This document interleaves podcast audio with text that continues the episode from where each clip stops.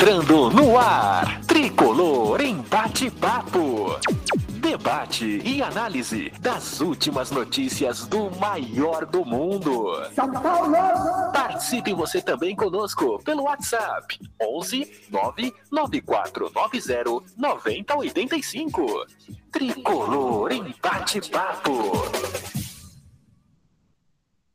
É isso aí, galera. Boa noite. Estamos aqui no nosso Portão Cast, ao vivo na Tricolor FC. Para quem estiver acompanhando pelo nosso podcast, bom dia, boa tarde, boa noite, boa madrugada.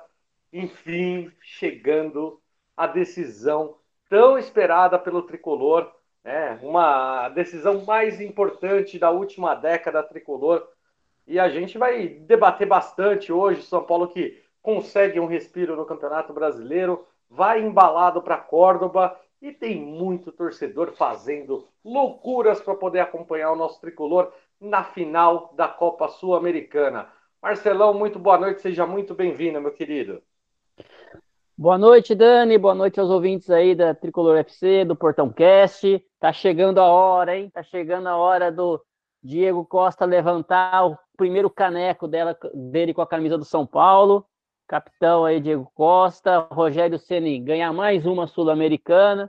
Hoje teve treino aberto, Ceni abriu lá para o pessoal comemorar, para a torcida acompanhar o time, né? Então é isso. Agora a expectativa para que a gente chegue no sábado e faça um excelente jogo e comemore bastante, Dani, que 10 anos esperando essa, essa final sul-americana aí, finalmente chegou. Maravilha, maravilha, Marcelão. A ansiedade está a milhão. João, meu querido, muito boa noite, seja muito bem-vindo. Cara, é, eu achei muito bacana hoje a Independente. Ela foi fazer a praticamente ali a recepção, né? A despedida para o time de São Paulo. E aí, devido à forte chuva que teve no, no dia de hoje, na tarde de hoje, Rogério Ceni mandou abrir as portas do CT, permitiu ali com que a torcida acompanhasse o último treino antes de partir uma Córdoba. Aliás, o time já está em Córdoba. João, o tamanho da ansiedade aí tá, tá como aí, meu querido? É, primeiro, boa noite, Dani, boa noite, Marcelão, pessoal que nos ouve, nossos queridos ouvintes aí, pessoal que está prestigiando por francês e a Tricolor FC. Cara, eu tô muito feliz, cara. Eu não tô ansioso, não. É, é lógico, a gente, eu tô na expectativa, mas não diria que eu estou ansioso, eu estou muito feliz, assim. E é uma coisa que eu tenho notado é, nos grupos, né, dos Paulinos por aí, e também de muita gente que está viajando. O clima é, é um clima de alegria, né, é um clima de felicidade. Assim, o torcedor São Paulino está indo para lá muito feliz. E eu acho também que o time está indo assim. Hoje, é, o, o, o, CNT aberto, né, o treino é, para a torcida, eu acho que foi uma coisa também que corrobora com isso, que está passando todo esse sentimento do São Paulino é, nessa véspera de decisão de que é, é, uma, é uma decisão que a gente vai com felicidade enfrentar, então é, tem tudo para dar certo, né? Não é aquela ansiedade, a gente com medo, não, a gente está indo lá, é, a gente está indo, né? Eu não estou indo, né? Mas gostaria mais. É, é um jogo que a gente está meio que é, eu enxergo de uma maneira com bastante felicidade, assim. E falta pouco, falta pouco. É, falta pouco, falta pouco, mas eu acredito que é, se Deus quiser, o São Paulo volta aí com, com o caneco. O time do Del Valle é um time que tem que. O São Paulo precisa se preocupar. Mas antes da gente falar dessa, dessa final do Del Valle, o Marcelão, eu acho muito importante a gente lembrar aí essa sequência, né? O São Paulo que estava a, torcida muito apreensiva com a campanha no Campeonato Brasileiro. O São Paulo estava fazendo uma campanha bem abaixo ali do, é, do que tem do que tem acontecido durante toda a temporada, chegou na final contra o Palmeiras no, no Campeonato Paulista, acabou ganhando o primeiro jogo, tomou um, um sacode ali no segundo. Foi uma coisa que abalou um pouco né, o torcedor, porém, depois na, na Sul-Americana, mesmo com o Rogério Ceni é, colocando muita molecada para jogar é, na, nas partidas, principalmente da primeira fase, teve um retorno positivo. São Paulo, que tem mais da metade dos atletas é, formados em Cotia, dentro do seu elenco principal, e tava uma desconfiança enorme, porque depois do jogo contra o Flamengo, principalmente jogo de ida na Copa do Brasil, bateu um desespero enorme ali em boa parte da torcida, porque sabia que o Campeonato Brasileiro era importante. E no jogo de volta contra o Flamengo no Maracanã, Marcelão, o Rogério Ceni ele fez uma mudança, ele tirou aquela aquele sistema de três zagueiros, ele voltou com uma linha de quatro jogadores. E aí o São Paulo ele fez uma partida relativamente é, segura contra o Flamengo. Não foi aquele sacode, né? O Flamengo já tinha o resultado, então acabou administrando o resultado e o São Paulo foi eliminado na, na Copa do Brasil. Mas depo depois desse jogo, o São Paulo teve dois, dois jogos, um contra o Ceará e o outro contra o Havaí, que foi no domingo, onde o São Paulo contra o Havaí, eu acho que foi uma das melhores partidas do São Paulo aí nesses últimos tempos. Fez um 4 a 0 uma menção honrosa ali ao Patrick, que marcou um verdadeiro golaço. E o São Paulo teve duas vitórias onde não sofreu gols, então conseguiu é, ajustar um pouco a parte defensiva, que era um problema. O São Paulo estava tomando bastante gol. Felipe Alves ficando cada vez mais seguro no, no gol do São Paulo. E eu acho que é importantíssimo o São Paulo viajar com essa confiança e com essa moral, Marcelão. Pois é, Dani. É, sim, eu acho que os últimos jogos aí do Brasileirão, que São Paulo estava muito pressionado, foram importantes, né, para que São Paulo tivesse não está afastado ainda, ainda está muito baixo, né, está lá numa posição ruim, mas já melhorou, já já afastou bem ali do, do perigo, pelo menos essa semana, para a gente ficar mais tranquilo. Jogo do Havaí contra o Havaí, a gente começou uma partida, estava difícil de encaixar ali o começo, né? até o São Paulo fazer o primeiro gol.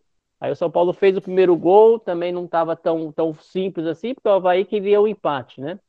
E aí, nos minutos finais, abriu a porteira lá e o São Paulo fez 3 a 0 e, e matou o jogo, né? Aí ficou mais tranquilo no segundo tempo para o Rogério fazer as alterações. São Paulo também é, fazer todas as opções que ele imaginou. Não sei se o, eu não sei se o Havaí tem os, a mesma característica aí do Del Valle, talvez tenha, por isso que o Rogério possa, possa ter usado como laboratório o, o jogo contra o Havaí, para que ele possa pensar nas alternativas né, de jogo, né? O que ele vai fazer, se, se precisar mexer no time. É importante destacar que, mesmo os jogadores que estavam machucados, né, como o Gabriel Neves, é, viajaram pro, com, com, com o elenco, então estão lá em Córdoba. Ficou legal essa atitude aí do São Paulo de, mesmo os atletas que não vão participar do jogo, viajarem para esse momento né, do, do, do, time. Mas eu achei que o jogo do Havaí foi um jogo tranquilo, que serviu para o Rogério ter aquela experiência. A gente teve uma folga né, de uma semana de descanso, então da vitória sobre o Ceará também, que deu a tranquilidade, né, fora de casa, né? Aí o São Paulo pôde descansar uma semana. Eu pensei que o Rogério ia dar uma poupada, não poupou, foi com o time titular, força máxima contra o Havaí. Então, ele usou a força máxima, porque ainda tinha mais um tempinho ainda, né? Ninguém se machucou, graças a Deus, ninguém voltou, foi pro DM. Então, a gente vai com, com a nossa melhor equipe para enfrentar o Del Valle, né? Então, é, é, isso, eu acho que importante esse, essa, esse campeonato, essas duas últimas rodadas. Você falou do jogo do Flamengo, né?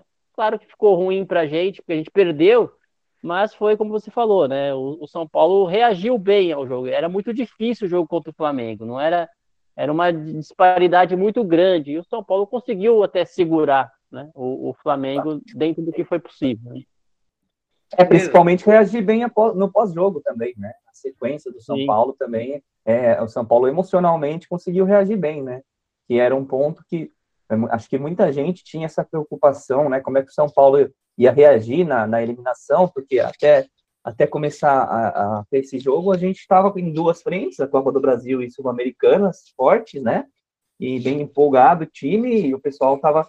A gente ficava aquele questionamento, né? Como que vai ficar depois de uma eliminação? Como que, vai, o time vai reagir emocionalmente, né? O clube vai reagir nessa eliminação do Flamengo, tomando três na cabeça. E o São Paulo saiu muito bem, ele conseguiu é, fazer um jogo até que parelho lá no Maracanã, lógico, acabou perdendo, tudo bem, mas é, na sequência já conseguiu ganhar é, do Ceará, fora de casa, e, e, e, dar essa sacolada aí no Havaí, né? Jogando bem e, e o time seguro, assim. Então, emocionalmente, o São Paulo está mais maduro, né? Então, isso contribui bastante para a gente. O importante, é... né, João, é que a gente é. teve definido pelo menos o goleiro titular, né? Pelo menos o. Jorge o... Andrei, né? É, né? Felipe Alves não joga? Não o pode Felipe jogar. Alves, o Felipe Alves pode jogar sim, cara. Não pode jogar, é de Andrei. É de Andreu. É o Jandrei? Não, não, não brinca, não. É o Jandreu, que é isso? Isso aí era pra Copa do Brasil. Porque o Felipe Alves também tava, o pessoal estava desconfiando dele, né? É. Então teve a oportunidade aí dele ganhar uma confiança para poder ser o titular desse jogo. E outro que ganhou, o Igor Gomes, né? De mais ou menos aí, tá, ah, tá voltando é. a, a, ter a confiancinha dele aí, tá, tá voltando ao normalzinho. Mas é. graças a Deus não, é, não deve ser titular, né? Depois a gente vai discutir aí o time titular, aí quem que, quem que a gente acha que vai jogar. Mas acho é, que o Igor Gomes vai começar ó, no banco. O Paulinho, o Paulinho tá aqui na audiência e ele tá até lembrando aqui. Ele falou, pô, o Felipe Alves estava na semifinal, gente. Zoando o Marcelo, pois é, Paulinho. Tá, tá, me assustando aí, cara. Eu tô zoando o Marcelo, Paulinho. Eu tô zoando o Marcelo. Fica tranquilo. se fosse, se fosse o Volpe, eu tava mais tranquilo, mas Imagina, se fosse, o Volpe, se fosse o Volpe, eu já tinha dado por perdido, meu amigo. Eu só estou tranquilo porque tem mamãe peguei no gol. Mamãe peguei. Pois é, é... mamãe peguei vai, vai pegar. Pênalti não vai precisar pegar pênalti, só se for no tempo normal. Porque no, nos é... pênaltis a gente vai ganhar sem precisar de pênalti. É, mas vai ser, vai ser uma partida muito bacana, é, porque eu imagino que assim, o São Paulo ele chega no momento, é, dois jogos sem sofrer gol, um ataque em alta, né? Caleri voltou a marcar, Luciano marcando, o São Paulo conseguindo ali, o Patrick também marcando, o Patrick vivendo a melhor temporada da, da carreira que dele. Coisa, hein? Que coisa. Não, é, essa, essa me surpreendeu. Foi uma contratação que. E valeu. É, é, me surpreendeu. Eu gostei. Tô, tô gostando demais ali do, do desempenho desse, é, desse jogador. E, e, é importante, né? A gente ver jogadores experientes resolvendo e ajudando o São Paulo nessa fase decisiva. E aí eu vou, vou te fazer uma pergunta, Marcelão. O, você acha que o Ceni tem que manter o mesmo time e quem para você iria na lateral direita? Rafinha ou Igor Vinícius? Olha, eu acho que ele vai manter o mesmo time que começou contra o Havaí. Então ele, eu, ele vai com dois, é, linha de dois zagueiros, né? Eu acho que vai ser o, o Diego Costa e o Léo, embora o Ferrarese está disponível para esse jogo, é, mas acho que ele não vai colocar, não, vai, vai manter aí o Léo. O Reinaldo pela esquerda, não, não, não tem outra opção ali mesmo. Reinaldo tem experiência. E eu iria com o Rafinha. E Rafinha, acho que dá mais é, primeiro pela experiência dele, e eu acho que dá mais um equilíbrio defensivo, a parte da, da defesa ali, se precisar durante o jogo, ele pode fazer alguma substituição, mas no começo, pelo menos, acho que o Rafinha é mais, mais segurança do que o Igor Vinícius. O Igor Vinícius ele ataca mais, mas eu tenho medo dos das horas que ele volta para marcar, ele é meio estabanado. Eu, eu prefiro o Rafinha. Não sei o que, que o João acha aí, mas eu prefiro a linha formada aí pelo que a mesma que entrou com o Havaí. Rafinha, Léo, é, Diego Costa e Reinaldo. João, aí e eu aproveito Diga. e te pergunto, não só da, da linha defensiva, mas com relação ao ataque. Você escalaria da, da mesma forma que o Rogério escalou Patrick, Luciano e Caleri esse trio jogando junto? Cara, eu acho que é eu acho que para você ter uma formação, é, é, vamos dizer, não conservadora, mas uma, uma formação um pouquinho mais pé no chão, é o melhor que a gente tem é isso, certo? O melhor, o melhor que a gente tem disponível é essa escalação do Havaí. Então, assim, Rafinha, sim, concordo, tanto que ele jogou contra o Ceará também, né? E contra o Flamengo também foi o Rafinha titular, não foi? Então, assim, o Rafinha ele já vem é, jogando, né? Eu acho que contra o Flamengo foi o Vinícius, depois entrou o Rafinha, mas os últimos dois jogos, ambos já foram o Rafinha. Então, assim, o Ceni já esboçou que é ele que vai para a final. Então, eu tenho quase certeza que ele vai começar com o Rafinha, se ele precisar depois dar mais um pouco de velocidade ali, ele dá. mas ele vai com o Rafinha principalmente pela questão do nosso lado esquerdo ali, né, da nossa da arrancada do Léo, que sai bastante, o Reinaldo e do Patrick, o lado esquerdo ataca demais, então, assim, é, então ele dá uma segurada ali com o Rafinha, então eu acho que é com ele. É, na questão do ataque, né, foi sua pergunta, né, Dani, sobre o ataque, isso. também concordo, é isso daí o nosso ataque, não tem que mudar, é o melhor que a gente tem, é, Luciano Caio na frente, Patrick, né, Rodrigo Nestor, e eu, acho que só uma dúvida que eu acho que, que, gente, que as pessoas podem ter é em relação ao Alisson, né? Mas eu também acho que o Alisson é hoje o titular do Ceni. Ele está recuperando o Igor, o Igor Gomes, né? Mas eu acho que hoje o titular é o Alisson nessa, nessa posição aí. E eu acredito que ele vai manter Alisson. E eu acho que o Alisson, o Nestor vai ser titular, né? É óbvio. É, eu acho que vai jogar. Eu acho que Alisson e Nestor, é, Alisson e Igor Gomes, eles não conseguem jogar junto. É, Nestor e Igor Gomes, eles não conseguem jogar junto. Eu não sei porque alguma coisa ali da, o time não, não roda legal. Então, eu acho que se for ter o Nestor e o Nestor tá jogando bem, acho que o Alisson é a melhor opção ali do que o, o Igor Gomes. Embora agora eu acho que ele não vai colocar o Igor Gomes, porque eu entendo, agora em outubro, né, o Igor Gomes já pode assinar pré-contrato, e eu acredito que ele não vai renovar, não. Acho que já é o, o fim aí dele no São Paulo. Espero que ele se recupere, que ele possa ajudar a gente nos jogos. Mas eu acho que o São Paulo aí já, já jogou a toalha para. Já deve ter proposta, então já está ajustando aí para não contar mais com o Igor Gomes para o ano que vem, né? Ah, eu, sim, pro ano que vem, com certeza. Sim, também concordo. É, eu concordo. Mas, mas eu acho que assim, o Igor Gomes, ele saindo do banco nesses últimos jogos e entrando, de, deu duas assistências, né? Nos últimos dois jogos, eu acho que ele está recuperando um pouco a confiança. É importante, é importante ele sair por cima. A torcida de São Paulo pegou bastante no pé dele, muitas vezes com razão. Às vezes é um pouco exagerado, né? Porque sempre tem aquele jogador que é, que acaba ficando marcado por tudo que dá errado, né? E o Igor Gomes é, foi a bola da vez, eu, eu acho que não, não tem mais clima para ele, mas tomara que ele saia e saia campeão. Aliás, falando um pouquinho agora do, é, da torcida, o João, a torcida do São Paulo, assim, a Comembol está preocupada, né, com, com a baixa venda de ingressos, só que é aquela coisa, né? Ah. É, ignoram que eles mudam a partida de Brasília onde poderia fatalmente ali ter uma invasão são paulina, mais de 50 mil pessoas, para levar para Córdoba, por conta até da, da, das eleições que vão acontecer no, no Brasil e tudo. Mas é assim, é, mais uma vez, é, provavelmente a gente vai ter ali 15, 18, 20, no máximo 20 mil torcedores acompanhando na Argentina, num estádio que é para mais de 50 mil pessoas. E aí, ô, João, eu, eu vou te falar uma coisa. Na minha opinião, é, é tem que estar tá decretado, finalmente decretado, finalmente para Comembol, que final em jogo único não serve para América do Sul. É um absurdo a gente ter final com jogo único é, na América do Sul, com a dificuldade de deslocamento, com os preços absurdos, ainda me ainda não colocam nem numa capital a partida, é. uma, uma cidade que fica a 700, 600 quilômetros de Buenos Aires. E, e, e, sem contar que no ano passado, Atlético Paranaense e Red Bull Bragantino, João, fizeram uma final com 60%, 70% do estádio vazio.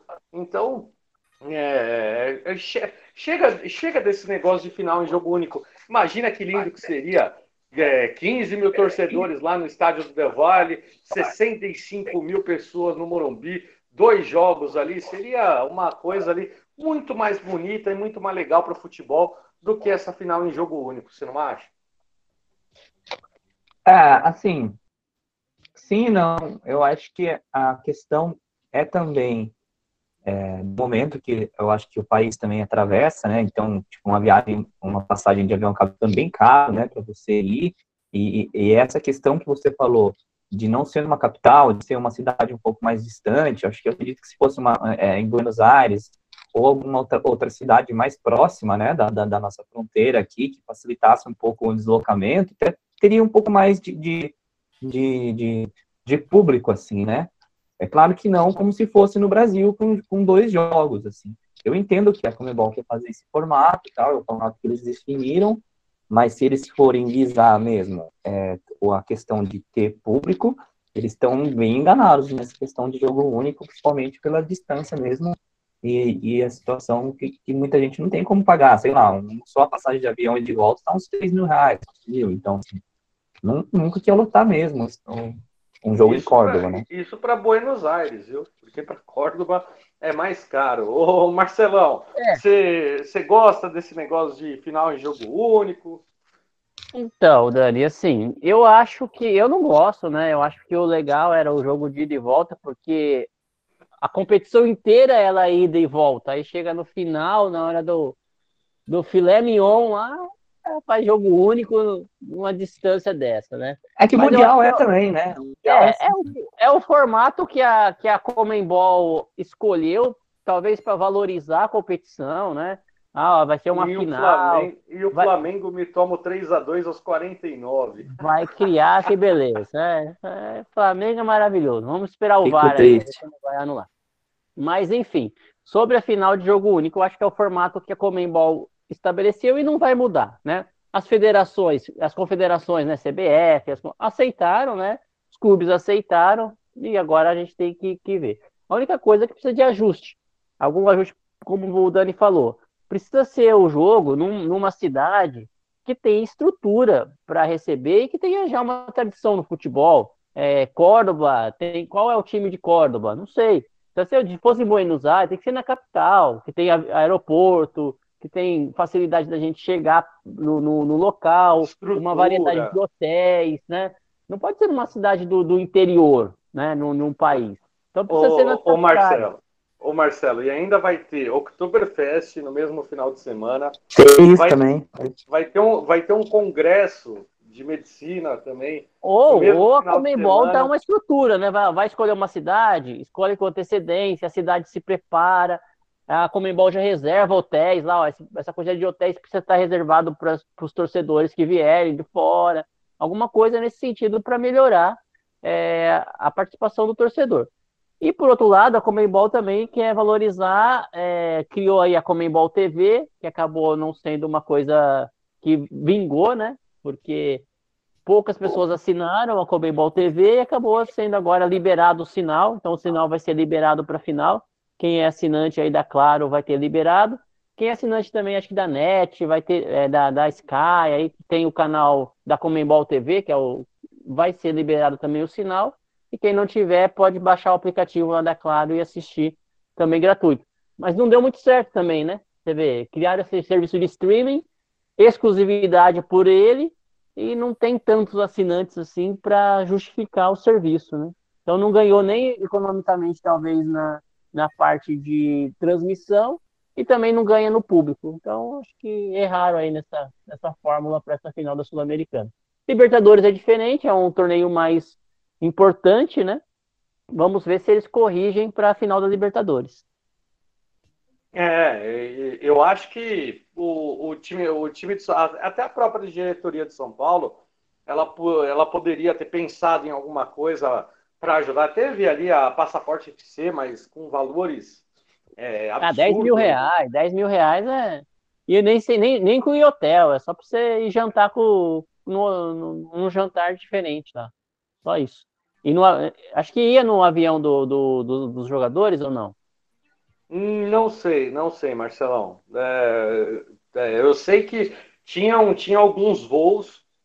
É, foi primeiro, segundo, terceiro e até o quarto lote vendido pela, pela Passaporte FC. Isso incluía voo direto, é, incluía ingresso né, e hospedagem. Não, então, então é hospedagem não inclui, então, Dani. É, é, chega no. Vai chegar no dia e voltar no dia, no, no dia mesmo. Eu acho que não inclui hospedagem, não.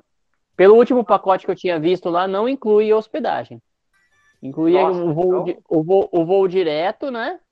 É, e, e, depois o retorno no, no, dia seguinte. Eu acho que ficava lá mesmo. Não, não, não, não tinha hotel, não. 10 mil ah, pontos sem hotel.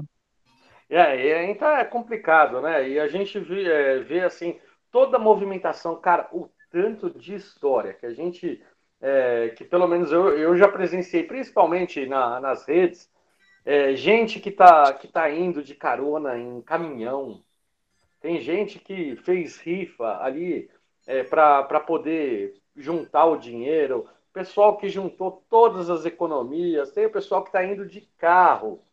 É, carro, de mais, ônibus. De ônibus. Tem os memes também, né? Tem os memes. É, são mais de 17 ônibus da Independente. É, teve, teve até os memes, né, o João? Que... É.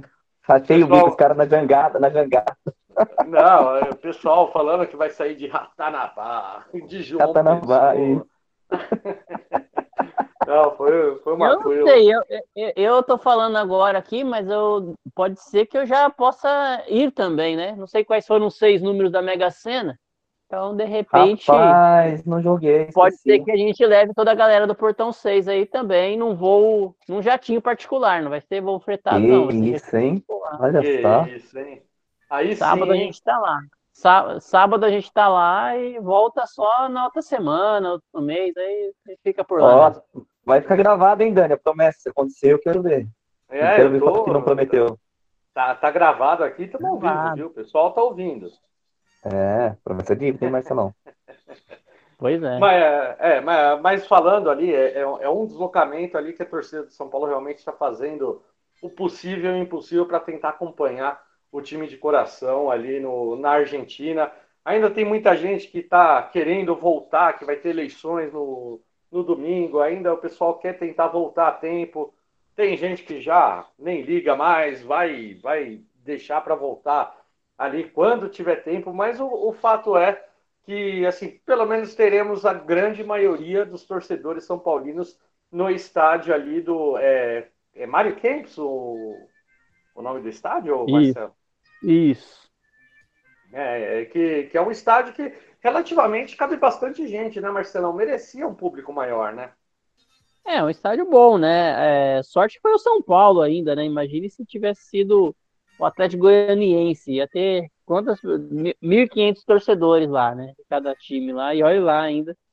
É. Então, é, o São Paulo se classificando. Então tem esse problema também de ser final única já antecipada com a cidade, né? A gente não sabe qual é o time que vai, então fica mais arriscado ainda para para Comembol aí definir, né? Então tem que ser numa cidade que goste de futebol, goste da competição e tem estrutura. Então não adianta colocar numa cidade qualquer não, porque aí não dá certo. Não, com certeza. O João, o, o São Paulo nesse nesse jogo aí contra o Del Valle tem que tomar certos cuidados. É, eu, eu, vi bastante gente comentando é, como joga eu, o time do Del Valle, né? E o Rogério Ceni até na coletiva, acho que falou com bastante propriedade, né? Que tem assistido bastante jogos, bastante jogo do, do time do Del Valle. É um time que ele é muito jovem. É, na minha opinião, acho que assim, o Del Valle lembra muito o Red Bull Bragantino, né? Um, um clube que virou empresa recentemente, não tem muita torcida, mas é um time que já está se acostumando a chegar em decisões. Inclusive, o Rogério falou também na coletiva do que no, nos últimos 10 anos, na última década, o Del Valle é um time que chegou a mais, a mais finais do que o São Paulo, né? Ele foi campeão da Sul-Americana, é, chegou na final da Libertadores e está de novo disputando uma final de Sul-Americana. Então, é um time que São Paulo precisa tomar muito cuidado. Tem jogadores é, muito jovens, é uma equipe muito jovem e que costuma jogar pelos lados. Você acha que o Rogério Ceni precisa manter é, esse esquema com, com quatro jogadores, sabendo que o, o Del Valle costuma jogar com três zagueiros, viu, Marcelão? Então vai ser uma formação diferente do São Paulo é, não, não, não vai ser espelhado três zagueiros contra três zagueiros. Provavelmente a gente vai ver um duelo aí tático entre o Ceni e o time do Del Valle. É, eu acho que assim, tem muita atenção, principalmente com aqueles chaves, né? É, com o pessoal que é de velocidade, assim, então um time muito rápido, muito ágil. Até por isso eu reforço novamente que a escalação do Rafinha ela é necessária é, independente dos três zagueiros, né? Eu não sei se eles vão, se eles vão vir com essa escalação. Eles também têm algumas variações, mas é, provavelmente eles venham também. Mas eu acho que é, essa tem que ter todo cuidado com essa questão da velocidade mesmo. É, principalmente o Reinaldo, às vezes ele peca um pouco por, por aquele lado lá, então a gente tem que ter cuidado com essa questão aí. Maravilha. É, outra, co outra coisa, né, o Dani, é o atacante lá, o, o, o Dias lá, né? O, o, o Lautaro o Dias Lautaro lá. Que... Dias. Ah, desfalque, e... desfalque. Ele, é, é desfalque ou não, né? Eles estão fazendo segredo, estão falando que vai fazer o impossível para tentar fazer ele jogar, se vai, não vai. Acho que não vai jogar, né? Mas está fazendo aquele mistério, né? Sobre a escalação dele, que é o principal destaque deles lá, é o Caleri deles, né? É, se um jogar vai facilitar que... pra gente aí. É, é um jogador que ele tem sido ali destaque. Outro jogador que tem sido destaque tem sido aquele é, Sornossa, se eu não me engano, né? Que era do Corinthians. É, é, um jogador, é um jogador que tem, tem feito uma temporada boa. Mas, ó, a gente está recebendo aqui, chegando ali no, no, no meio do nosso programa aqui para simplesmente acrescentar demais ao nosso time. Milton, seja muito bem-vindo, meu querido. Muito obrigado aí por você poder tirar um tempinho para falar com a gente. Boa noite e, cara, queria que você comentasse aí um pouquinho sobre sua expectativa, né? Como que você acha que o São Paulo vai enfrentar esse time do Del Valle nessa final importantíssima, mais importante da última década, o, o Milton? Boa noite, Dani. Boa noite. Prazer falar aqui com vocês na Web Tricolor FC mais uma vez. Boa noite, João. Boa noite, Marcelo. Boa noite. Quem está com o logo do portão aqui, não sei se é o Félix. Não, não, é tá só. Não, na verdade ele está duplicado aqui porque a gente ah, é o suporte, é o suporte. Né? É o tá suporte certo. técnico, suporte técnico. Então, então tá, mas deixa um abraço pro Félix também, que deve estar tá tomando um vinho ouvindo a gente aí. Cara, é... eu acho que vai ser um, um jogo bem difícil e nervoso. Porque o Del Valle é um time que tem algumas características que geralmente incomodam o São Paulo, né? Que é a tal da velocidade nas pontas. E se a gente conseguir ficar com a bola mais tempo e, e não, não, não dá para eles esse conforto de, de jogar com os pontas, eu acho que a gente vai ter mais sucesso, né? Agora, se a gente deixar eles fazerem o jogo de velocidade, é, toque de bola rápido, às vezes até um jogo de, de reação, né? Um jogo de reação rápida, eu acho que é aí que mora o perigo, né? Por isso eu acho que o Rogério já pensou no Rafinha no último jogo no Morumbi para segurar um pouco mais o nosso lateral, né? E talvez soltar um pouco o Reinaldo, porque talvez o Wellington e o, e o Rafinha não, não desse essa segurança de que você podia contar com algo, né? E, e o próprio Igor Vinícius também, eu acho que ele está imaginando que, tendo o Rafinha mais plantado, como o Reinaldo nos jogos decisivos tem sido mais confiável do que o Wellington, ele deve estar tá fazendo essa opção. Mas é uma expectativa grande, né, cara? Porque o jogo mais importante é dos últimos 10 anos, vale muito para o São Paulo é, esportivamente, muito mais do que o aspecto financeiro, vale muito esportivamente, porque é com as conquistas que a gente começa a reconstruir um, um caminho de, de boas coisas, né? A gente tem um exemplo muito claro disso, que foi o Palmeiras com aquela Copa do Brasil que ele venceu sobre o Curitiba, numa fase que vinha sendo muito difícil para o Palmeiras, mas a partir dali encaixou muita coisa. Chegou patrocinadores novos, é, jogadores de, de Milton, melhor eu... qualidade voltaram a se interessar em jogar pelo Palmeiras, então eu acho que a gente vive uma situação parecida agora. Não, e, e eu acho que assim, a Copa Sul-Americana, se a gente lembrar o que, que aconteceu com o River Plate, né? No, oh, muito bem do, lembrado. É, antes do Galhardo, o, é, começa pela Sul-Americana toda a reconstrução do River, né? Então, eu acho que a Sul-Americana deu para o Galhardo a tranquilidade de continuar o trabalho, que talvez seja exatamente o que o Rogério precisa, né? Talvez por isso ele esteja falando tanto nas coletivas de que ele tem que ganhar. Porque ele Sim. sabe que mesmo que ele tenha o apoio agora, todo mundo acha que o trabalho é bom e não é porque eventualmente não ganhe que a gente vai deixar de achar. Mas o problema é que lá na frente, se não tiver ganho, quando começar a patinar, as pessoas já, não, já mudam de ideia. Né? Então ele sabe da importância desse, desse título para ele ter tranquilidade para tentar conduzir um trabalho mais ou menos como o Galhardo conseguiu fazer no River após uma conquista igual, né? Eu acho que é um paralelo muito, muito interessante mesmo, muito dentro do, do da nossa realidade, inclusive, porque se você parar para lembrar, o River Plate também vinha de um período muito difícil. Tinha caído é, para a Série B. Né? Então, é, foi o período mais difícil também, da né? história deles até. O Atlético Paranaense é outro exemplo também, que eles conseguiram ganhar a Sul-Americana, agora eles estão é, agora bem tá mais na, fortes esse é, ano na Libertadores. Então, o Atlético Paranaense, eu acho que dentro de campo sim, mas eu acho que fora de campo ele passou por um processo diferente. Ele profissionalizou algumas áreas e a, isso começou a dar resultado no campo, e aí a primeira conquista que eles foram blindados foi a Sul-Americana, né? É, é. Mas eles já, já vinham acertando mais fora de campo para que desse certo dentro, né? Eu acho que não é o nosso caso. A gente está muito por conta da qualidade do, do trabalho do Rogério e, e, e, desse grupo, que mesmo com um monte de problemas, com salários atrasados durante o ano, nunca desistiu de tentar chegar onde puder. E a gente sabe que o, havia um teto, né, para chegar. E, e, agora a gente efetivamente chegou na, na disputa que é, é, a que a gente. Do tamanho da nossa realidade, né, hoje. Então, é. eu acho que é muito, é muito a força do grupo que está levando o São Paulo para essa final. Diferente daquele Atlético Paranaense, que eu acho que o trabalho vinha sendo bem conduzido lá.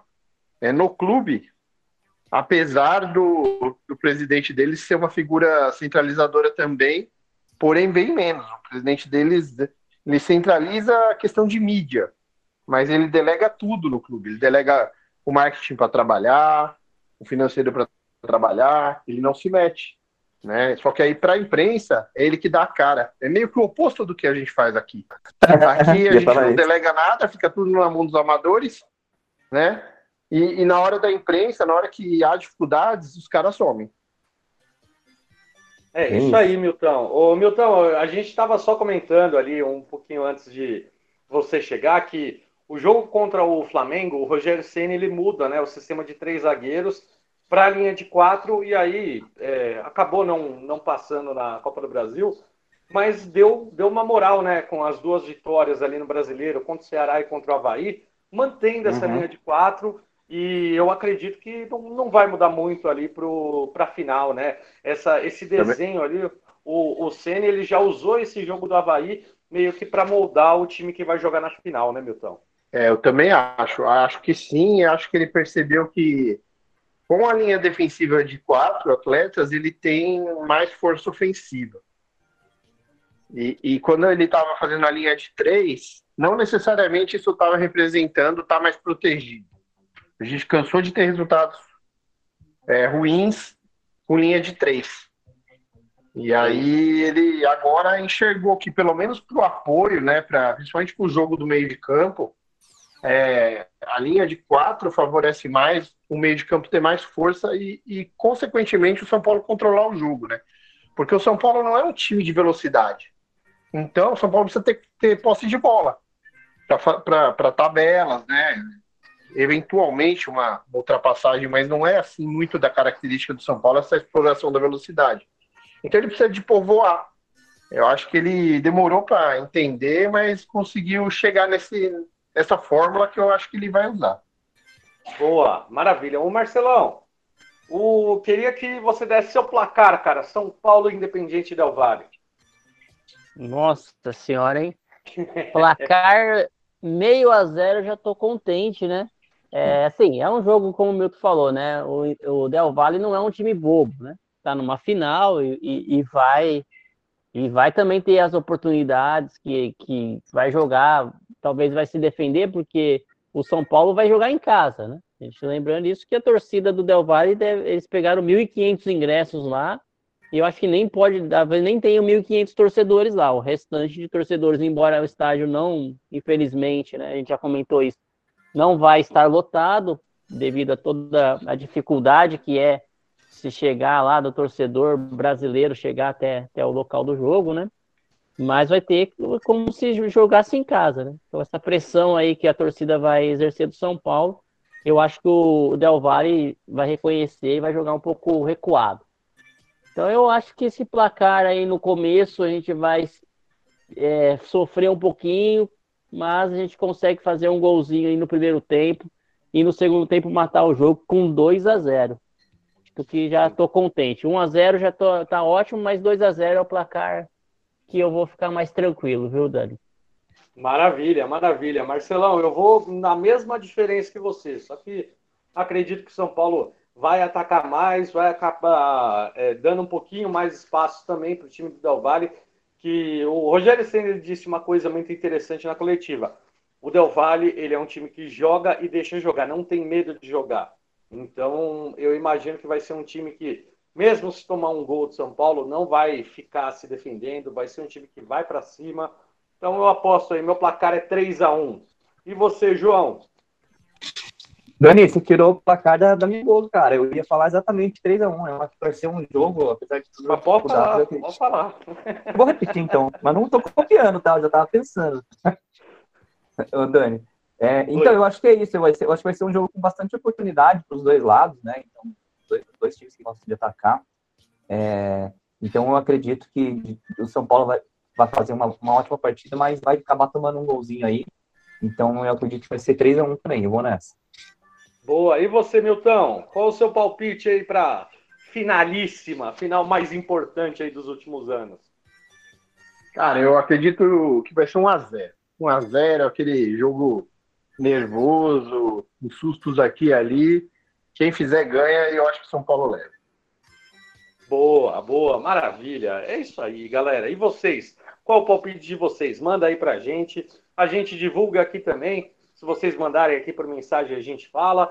Qualquer coisa, a gente posta também nas nossas redes sociais os palpites dos nossos ouvintes ali.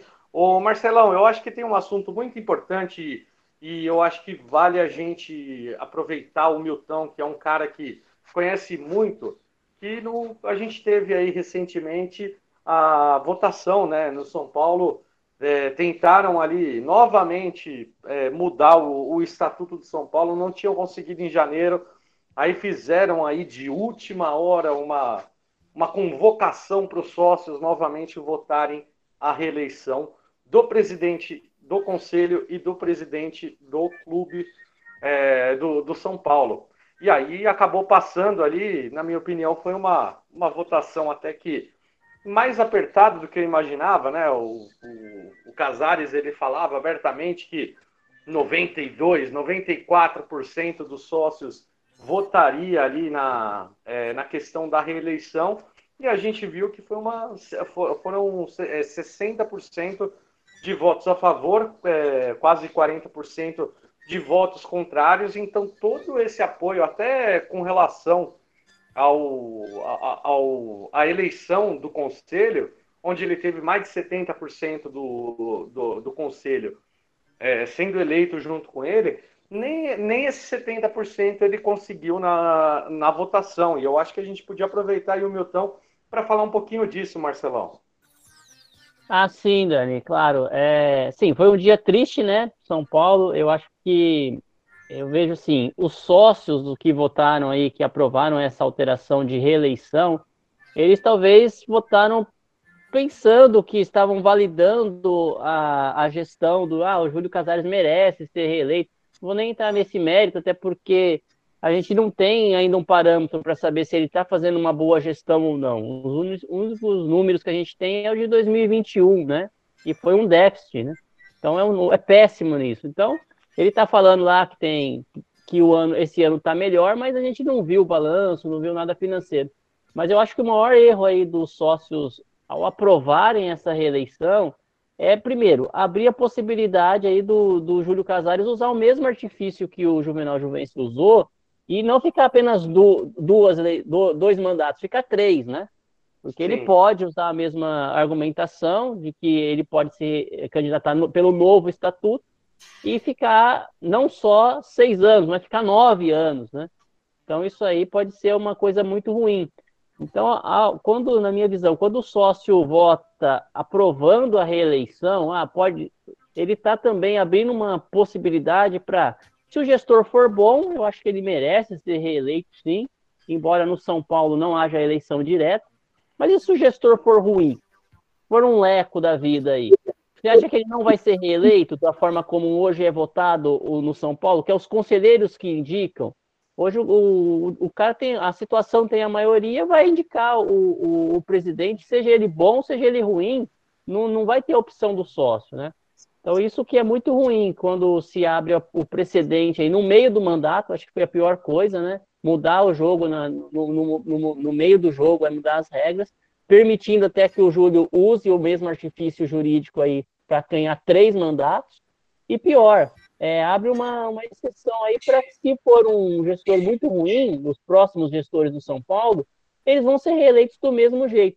Então, para mim, o foco teria que ser e a democratização do São Paulo. Né? O Milton pode falar melhor que isso, mas é, o sócio teria que ter o direito, pelo menos o sócio, no mínimo o sócio, ter o direito da eleição direta para o presidente. Aí sim a gente está falando que se a gestão for ruim, o sócio vai votar não não vai eleger. Se a gestão for boa, o sócio vai eleger o presidente de novo. Do jeito que é hoje, o sócio ele não faz nada, na verdade. Ele elege uma parte do conselho, que é a minoria, 160 conselheiros são vitalícios, que é a maioria, e se eles estiverem alinhados com a situação, possa o sócio querer boa gestão, má gestão, vai ser eleito quem a situação quiser, né? É, então, isso eu acho que é muito complicado para isso. Então, antes de falar em, em reeleição, deveria ter sido discutido a democratização do voto dentro do São Paulo, e, e isso poderia ser feito no ano que vem com a reforma do Estatuto. Infelizmente, é, eles anteciparam essa discussão, né? É, e talvez seja o um momento em que, na reforma do Estatuto, possamos entrar aí nessa discussão da redemocratização né, do voto, do voto do sócio torcedor também, por que não, né? Então, esse é assunto que vai ter que ser pautado somente no ano que vem, mas com o Júlio Casares já reeleito. Não, não, não há a menor possibilidade de achar que o Júlio Casares não vai ser reeleito pelos conselheiros no, no, na eleição do ano que vem. Né? E aí, que, que o Milton acha dessa, dessa situação aí, Milton? Boa, e, e eu queria que o Milton ainda completasse. É, Milton, você acha que ainda vai ter outra reforma do estatuto que já estava prevista anteriormente em novembro de 2023? Então, eu acho que aquela revisão de 23 ela não, não caiu ainda, né? Ela está prevista lá porque era justamente para o São Paulo ter tempo de conviver com o estatuto atual e enxergar o que, que ele gostaria de mudar para evoluir. É, claro, né? Na linha do que o Marcelo falou, é, evolução, correção de estatuto, seria a gente garantir o voto para o sócio torcedor na mesma condição é, que o sócio do clube tem, né, que é dois anos ininterruptos, né, contribuindo, e também fim de vitalício. Mas fim de vitalício me parece uma utopia lá no São Paulo, porque os caras se sentem literalmente donos do clube. E não donos do clube social, não. Eles se sentem donos da instituição São Paulo Futebol Clube. Sim. Se eles se achassem donos só do social, o problema era bem menor. Mas não, eles se acham donos do clube, os, os conselheiros vitalícios, né? E então eu acho que a gente tem que começar a pensar em medidas que melhorem dentro do que seja possível construir de negociação. Né? Eu acho que essa revisão do ano que vem vem, e eu acho que uma evolução, por exemplo, que poderíamos ter, seria que além do voto do sócio torcedor, a gente conseguisse ter uma paridade entre a quantidade de conselheiros que são vitalícios, que são sócios do clube social, e número de sócios é, torcedores que pudessem compor também o conselho por algum tempo, mas defendo eu que de uma vez só, né? Contribui, auxilia, participa e depois abre espaço para outras cabeças, outros torcedores opinarem e ajudarem a conduzir o clube. Então eu acho que algumas matérias vão ser propostas, inclusive pelo grupo de, de oposição que está se articulando aí para ficar mais unido e menos dividido. E como as propostas têm que ter assinatura de, de 50 conselheiros pelo menos, Então eu acho que para revisão vem alguma proposta protocolada pelo grupo oposicionista. Agora, o grupo situacionista não tem muito interesse de mudar as coisas, né? Porque eles estão muito confortáveis. Eles trabalhavam aí antes com a ideia de que tinham 70% do conselho, e de fato elegeram 70% do conselho, embora hoje não tenham mais 70% dos votos, como o Marcelo bem falou. Mas ainda assim eles têm uma vantagem que eles vão querer preservar. Eu acho que essa alteração que houve, mudando a regra com a bola rolando, como vocês disseram, é, ela é muito ruim por N, N aspectos, né? Primeiro, aquela questão se é, foi golpe, não foi golpe, eu acho que ela foi muito mal compreendida dentro do clube. Porque um golpe legislativo, ele não é feito de forma a desrespeitar a forma de reforma de uma legislação. Ele é feito com, com base no ataque ao, ao conteúdo que não, não coaduna aí com as boas práticas, as práticas mais leais de, de embate democrático, né? Então, você alterar a regra para se beneficiar dessa alteração é uma coisa que claramente caracteriza um, um golpe legislativo, né? É a mesma coisa que aconteceu no Brasil quando o Fernando Henrique mudou a regra para ele poder ser reeleito, né? Ele não usurpou a, a, forma, né? O Congresso foi lá, foi proposta a emenda constitucional, foi votada, passou, e, e aí alterou-se a Constituição e ele foi eleito. Agora, não dá para dizer que não foi uma manobra amoral, porque é, o correto seria ele ter passado o bastão, por melhor ou pior que fosse o governo dele. Né? Mas ele muda a regra, surfando na popularidade e, e fica pelo segundo mandato após ser eleito. Né? Mas só dele ter mudado a regra, já criou uma situação jurídica que não existia antes da mudança de regra, que é a possibilidade de ser eleito. Exato. Por isso que aquele papo de que ah, vai ser votado, vai ter a eleição, então é democrático, ela é uma balela. Porque o, o vício não acontece lá na frente quando na eleição Casares venceram ou perder. O vício acontece agora, quando ele se arvora numa condição que ele não tinha juridicamente, através de uma mudança que foi conduzida pelos pares dele, inclusive eles mesmos, né? mesmo o pessoal da, da direção executiva. Então, assim, é uma medida bem questionável.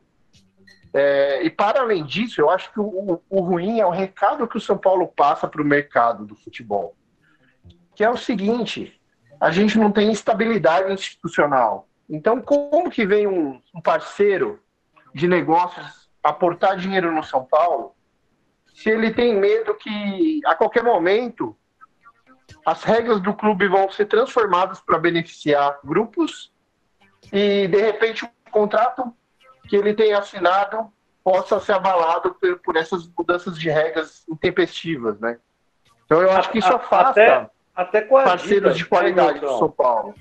Até, até com a Adidas, né? A, a direção passada fez um acordo, quando assumiu a direção atual, teve vários choques ali com a Adidas e a gente tem ali muitos torcedores reclamando da falta de produto, a falta de muito, produto muito. exclusivo na linha de São É, Paulo. então, a relação com a Adidas sempre foi ruim, mas é, a relação com a Adidas, eu acho que ela é ruim mais por conta é, do mal primeiro de uma feito. falta de atenção da marca com a gente, porque o contrato é muito favorável a ela e muito pouco favorável a nós. Sim. Mas segundo também, porque a gente não está exercendo com capacidade a pressão sobre ela para trabalhar melhor, né? Então ela está trabalhando mal? Tá. Agora, o São Paulo está fazendo o que deveria fazer para fazer ela trabalhar bem? Não tá. Então aí é uma dupla falha, né? O nosso marketing e também a própria Adidas está pisando na bola. Mas o, meu E ponto, teve, Dani, e, e teve aquele episódio, né, Milton, do, do ano passado do terceiro uniforme, né? Que a Adidas já tinha pronto o É. terceiro uniforme e a na verdade a gente está pagando essa conta, né? A gente está por tomando essa questões, retaliação por aí. questões políticas, falou, não, esse É. uniforme não, não, vamos, não vamos usar e não vamos divulgar, né? E agora É, e tá aí o que acontece? Eles dimensionam, eles dimensionam a demanda desse ano com base na do ano passado. Só que a do ano passado foi fruto de um boicote do próprio clube. Sim. Então eles falaram: ah, vendeu X camisas número 3, então vou produzir X esse ano. Só que, como essa desse ano não foi boicotada, e ficou muito boa também, vamos dizer, Sim.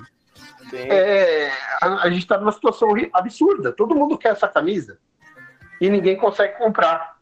Então, eu acho que é um, é um exemplo, mas mais do que isso me preocupa a, como a gente afasta é, grupos sérios aí do futebol que colocam dinheiro honesto em clubes de futebol é, por não ter estabilidade institucional, porque nossas regras mudam quando os dirigentes pensem. Então, se você é o Citigroup, por exemplo, que está agora chegando para o Bahia, você levaria a sério fazer negócio com o São Paulo, por exemplo? Nesse momento, eu acho que não. Porque é um super risco você chegar, daqui a pouco a gente tem uma ruptura no clube, esse grupo que hoje é, é situação e parece coeso, daqui a pouco racha porque alguém não cumpriu a palavra e, e a linha de sucessão está sendo desrespeitada. E aí o clube vive um inferno político, de novo mudam uma regra para beneficiar X ou Y, e os parceiros que querem vir e precisam de tranquilidade, precisam de um ambiente é, sereno, não enxergam isso no São Paulo hoje. Basta ver todas as matérias que saíram após a votação, dizendo que vários dos nossos rivais comemoraram o que houve no São Paulo. Porque eles sabem que isso afasta o dinheiro. O São Paulo vai fazer negócio com quem? Sem contar, com, dinheiro, doutor, com essa, dinheiro discutível, né? essa judicialização do São Paulo contra tudo, né? É, é, é Não, porque vazou é, um isso é contrato, entra na problema, acho justiça, que isso daí é o aí não sei o que, contra problema. torcedor, contra. é, o cara sai do. O Turíbio saiu do São Paulo lá, pro, processo contra ele. É muito, para quem tá de fora, né? ver, pô, tudo aqui o São Paulo só sabe resolver na justiça, né? É, Não é resolver uma falta de né? capacidade de, de resolver os próprios conflitos internamente e conversando como se deve, né? Sim. Eu acho que isso está bem claro, assim, né? O São Paulo tem dificuldade de, de lidar com, a autocrítica, né? Então, sei lá, alguns torcedores apresentam boas ideias, eles enxergam isso como um ataque, um ataque ao status quo e não como um auxílio. Como, pô, vamos ouvir o que esse pessoal está falando, porque se a gente fizer bem feito, não importa de quem veio a ideia. Mas eles não conseguiram enxergar isso até hoje. Né? Eles, eles querem ser autores de tudo. Tudo tem que ser muito autoral. Então, quando vai buscar um jogador, não é o que o técnico quer. É o que algum clarividente ali enxergou antes de todo mundo, porque algum empresário foi sussurrar no ouvido. Até, Então o- a até gente. o Galopo, né? O... É, é exatamente o exemplo que eu tô pensando aqui para dizer isso. É, a gente deixa de conduzir o processo ouvindo as pessoas que têm que ser ouvidas para cada caso, para tentar fazer, criar mitos, né? criar essas temas que são soluções. Né? Basta ver que a, a estratégia do, do, do Casares desde que ele entrou, ela é muito nessa linha. Ele quer personificar tudo que aconteça, de bom, de ruim não. Então ele fica botando a cara, botando a cara, botando a cara em momentos assim desnecessários, porque ele quer assinar tudo. Tudo que é minimamente positivo, ele quer botar a cara assinando. Só que eu acho que ele joga contra ele mesmo quando ele faz assim, quando ele toma essa, essa, essa linha de trabalho. Também acho. Porque todo mundo sabe que quando o trabalho é bem conduzido, não há necessidade do, do, do cartola é, querer aparecer. É muito óbvio que o trabalho está sendo bem conduzido porque as coisas estão funcionando dentro de uma diretoria executiva. Né? Então, você olha, por exemplo, hoje com o Palmeiras. Você sabe que, apesar da, do forte patrocínio da Leila e, e da Leila ter chegado ao poder, aproveitando da condição social, econômica dela, é, ela já pegou uma estrutura montada funcionando. Então, a- ela também é um pouco aparecida e tal, mas apesar disso, ela deixa as áreas trabalharem, mais ou menos como o Petralha faz lá no Atlético Paranaense, como os dirigentes do Flamengo fazem também. você não vê questões sendo discutidas, assim como a gente vê as questões do São Paulo sobre dirigente querendo holofote. Pra- Ah, aqui parece que os nossos isso, são muito né, preocupados em serem populares, né? Eu acho que é muito diferente você ser um dirigente competente, capacitado, e você ser um cara popular. É, só para ilustrar isso que você está falando Populista, aí. Do... né? Populista remete ao Lico Miranda, Vicente Mateus, é... Pô, se vocês lembrarem alguns nomes aí, o Zezé Perrella no Cruzeiro. Isso é populista, não é o técnico, o técnico capaz, né? E eu acho que os clubes que estão numa linha de sucesso, eles estão no momento que eles estão com as pessoas de perfil mais técnico e capazes. E eu acho que a gente podia reverter esse modelo, né? Até eu sempre, toda vez que eu tenho uma oportunidade de falar, eu digo, o próprio Casares deveria ser a primeira pessoa interessada em ter gente técnica capaz em todas as áreas abaixo dele para que ele não fique na, na linha de fogo. Mas ele gosta de querer botar se- condutor no clube, né? A ponto dele é, fazer boca de urna na reforma da, Oi? estatuto e, e depois dar uma festa. Dar uma festa visivelmente Cantar pagode lá, tocar- Olha Cantar ele pagode. mano. pessoaliza. Hã? Cantou pagode lá, né? Então, eu acho que essas coisas, cara, são totalmente desnecessárias. O cara tá feliz, vai, vai jantar com os amigos em algum lugar. Não precisa ser tudo, tudo, tudo assim, sabe? Tudo vira um evento, tudo vira um. É quase. É quase cômico o negócio.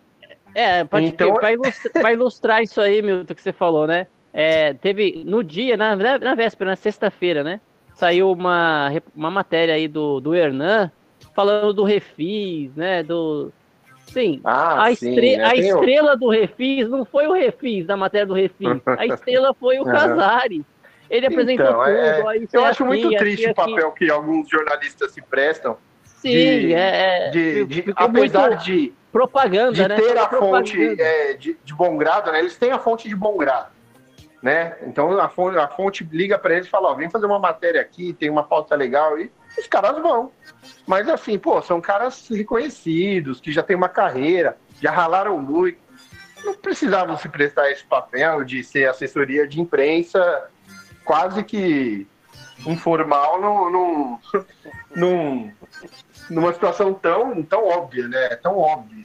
É, Não, várias o- matérias o- que houveram nessa semana, pô, você olha para as matérias e fala, pô, não é possível que, que esse cara tá, tá, tá, tá se prestando a assinar isso daí, né? Eu, aí eu entro num outro ponto que eu acho muito curioso, que é a relação que alguns portais e canais for- é, da, da mídia tradicional têm com o São Paulo.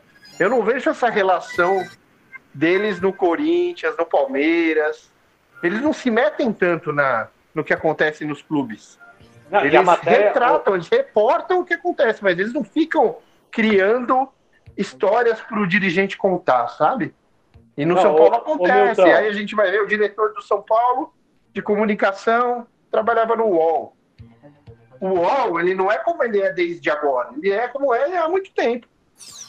Então, assim, é um pouco promíscuo tudo, né? Você fala, pô, aí eu, eu não sei até que ponto hoje um, um repórter jovem olha para uma notinha dada por um dirigente e o olho brilha e fala, pô, amanhã eu tô nessa comunicação aí desse clube. E se for isso, é muito lamentável, né? Sinal de que o mercado não está conseguindo cativar esses profissionais para que fiquem no mercado jornalístico mesmo. Não, então, eu não sei. Aí quando você vê um cara grande fazendo isso, que nem o André que é um cara competente, culto, pô, aí você fala, não é possível, gente.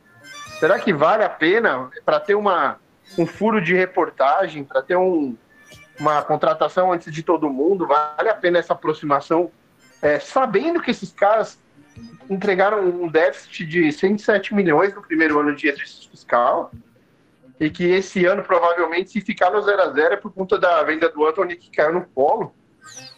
E que, Então, vai, e que vai receber em quatro anos.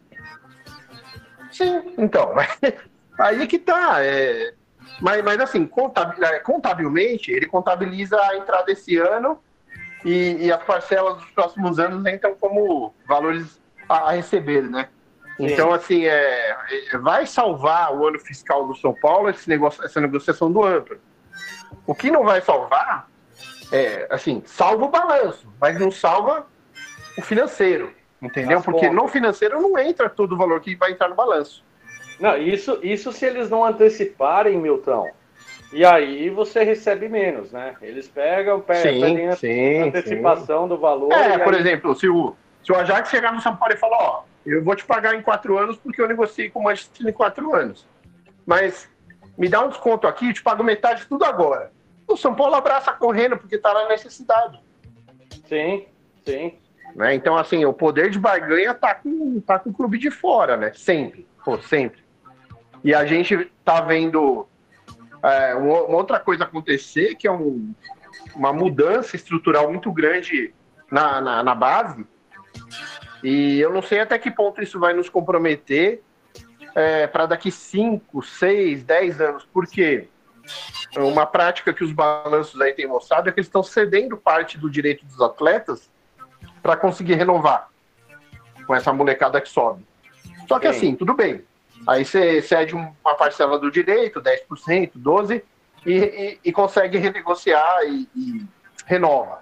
Só que lá na frente, o próximo Anthony, a gente já vai ter significativamente menos a receber, porque a gente cedeu uma parte que era nossa. Então, acho que é um problema que a gente tem que olhar para frente e pensar, pô, isso daí não, não pode permanecer, tem que ser como era. O São Paulo tem que ser o dono dos jovens que revelam. Ah, ô, Milton, só um minutinho aqui. Marcelão, a Nayara, nossa ouvinte lá de Minas Gerais, ela tá te mandando um recado aqui, dizendo que acumulou a Mega Sena, viu?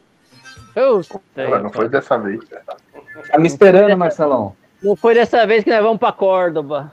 Mas tudo É, bem. então, então ela falou que acumulou. E Quantos vai- números aí? Quantos números da É, Mega ó, 03, 20, 22, 37, 41 e 43. Cara, eu tô Ó. ficando pobre de gastar em Mega Sena. Eu ia jogar, ne- eu ia jogar nesse. Eu É fiz isso uma aí, fezinha, no, no concurso passado eu fui mais empolgado, nesse aqui eu fiz uma, uma normal. No concurso passado Ó. eu joguei sete números, gastei 30 reais. Mas tem- tem- vai ter a próxima, Milton, vai ter a próxima. É, fazer um bolão aí, porque aí eu divido meu, a minha falta de sorte com vocês. Boa, boa. É e se isso você aí. tiver sorte, você divide comigo. Com certeza, com certeza. Vamos, vamos fazer um bolão aí, juntando todo mundo, aí todo mundo ganha.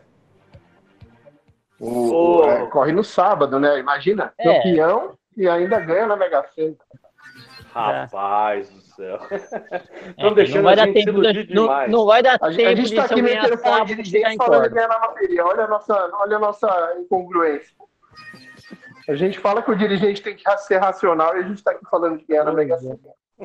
Fiquei iludido, emocionado.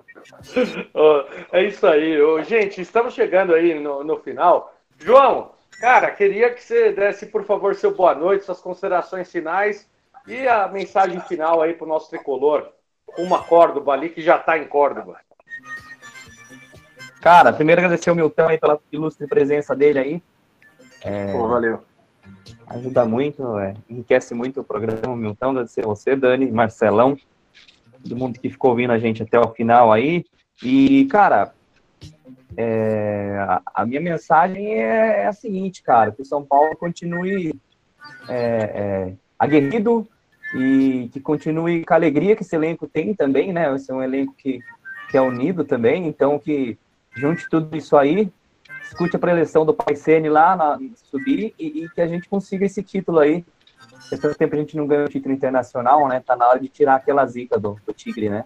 Então é isso aí. Vamos para cima, vamos São Paulo e vamos gritar, encher a cara e gritar é campeão do Sabadão, hein? Infelizmente pobre. Maravilha. maravilha, João. Valeu, meu querido. Ó, a Nayara tá dizendo aqui, ó, o título e 300 milhões. O coração não aguenta, mas tem que aguentar, senão não aproveita, Nayara, os 300 milhões. Marcelão, meu querido, seu boa noite, suas considerações finais e aquela última mensagem ali antes da finalíssima. É, agradecer aí, João, Dani, Nayara, Paulinho, claro. Paulinho Milton mandou aí, 2 a 1 um o placar dele, viu? É, Paulinho acerta geralmente, hein? tomara, né? confiante para esse jogo. Acho que é, chegou a hora da gente comemorar. E vamos comemorar mesmo. Deixa os antes lá, os caras falar que é final de Série B, que é. Deixa eles eles zoar a gente. A gente vai comemorar, como a gente comemorou quando a gente ganhou o Paulista, né, no ano passado. Vamos comemorar essa não tem, Marcelão. Os caras Sul-Americana. É, para nós, como o Milton falou, é o primeiro passo, entendeu? Para a gente reestruturar aí o São Paulo. Importante para o Rogério, importante para o grupo, é, para dar confiança, para dar aquela tranquilidade para ano que vem a gente chegar com tudo e fazer, pelo menos no Brasileirão, né, uma campanha melhor, né? Que eu não aguento mais todo o Brasileirão a gente ter que pensar na parte de baixo da tabela. Eu quero pensar na parte de cima da tabela. Chega de pensar na parte de baixo da tabela. E vaga para Libertadores, né? Essa, essa, esse título aí vai valer uma vaga direta para Libertadores do ano que vem, que é o, o desejo de todo São Paulino. Então é, é tá confiante e eu tenho certeza que o Rogério tá otimista também. Vai, o time tá confiante para ganhar esse título. E sábado a gente vai ser campeão, bicampeão da, Liber... da Sul-Americana, né? Maravilha. Valeu, Marcelão. Muito obrigado, meu querido. Milton, cara, obrigado aí pela sua disponibilidade também. Queria que você desse, por favor, seu boa noite, suas considerações finais e aquela última palavra antes da finalíssima, meu querido. Pô, valeu. Valeu pelo convite. Desculpa não poder chegar mais cedo. Mas foi bacana falar com vocês, falar com quem nos ouve aí do outro lado. E, ah, cara, tomara que esse 1x0 saia. Nada de pena, pelo amor de Deus. E, e aí a gente possa comemorar e se dermos a sorte também aqui em São Paulo de parar de chover, que parece que chove há 300 dias a gente pode dar uma volta, carregar a bandeira por aí e, e celebrar essa conquista, porque é, para a gente vai ter muito, muito valor, muito valor. É, é, historicamente é uma coisa, mas para o nosso momento, cara, é, é aquela pequena vitória que muda teu astral para você continuar na luta, né? Então, São Paulo tem que, tem que levar essa, tem que levar a sério. É, acredito que tudo tá, tá numa vibe muito propícia para o São Paulo levante esse caneco. E é essa mensagem que eu deixo para todo mundo acreditar. É, não importa o que, que os outros torcedores pensam sobre Sul-Americana. Na verdade, nem importa tanto o que a gente mesmo pensa sobre Sul-Americana. O que importa é que a gente sabe que hoje é algo que para a gente vai fazer toda a diferença é, e para o ano que vem é. Pro ano que vem é fundamental, cara, porque além dessa vaga direta da fase de grupos, né? São três bilheterias de jogo de Libertadores garantidas.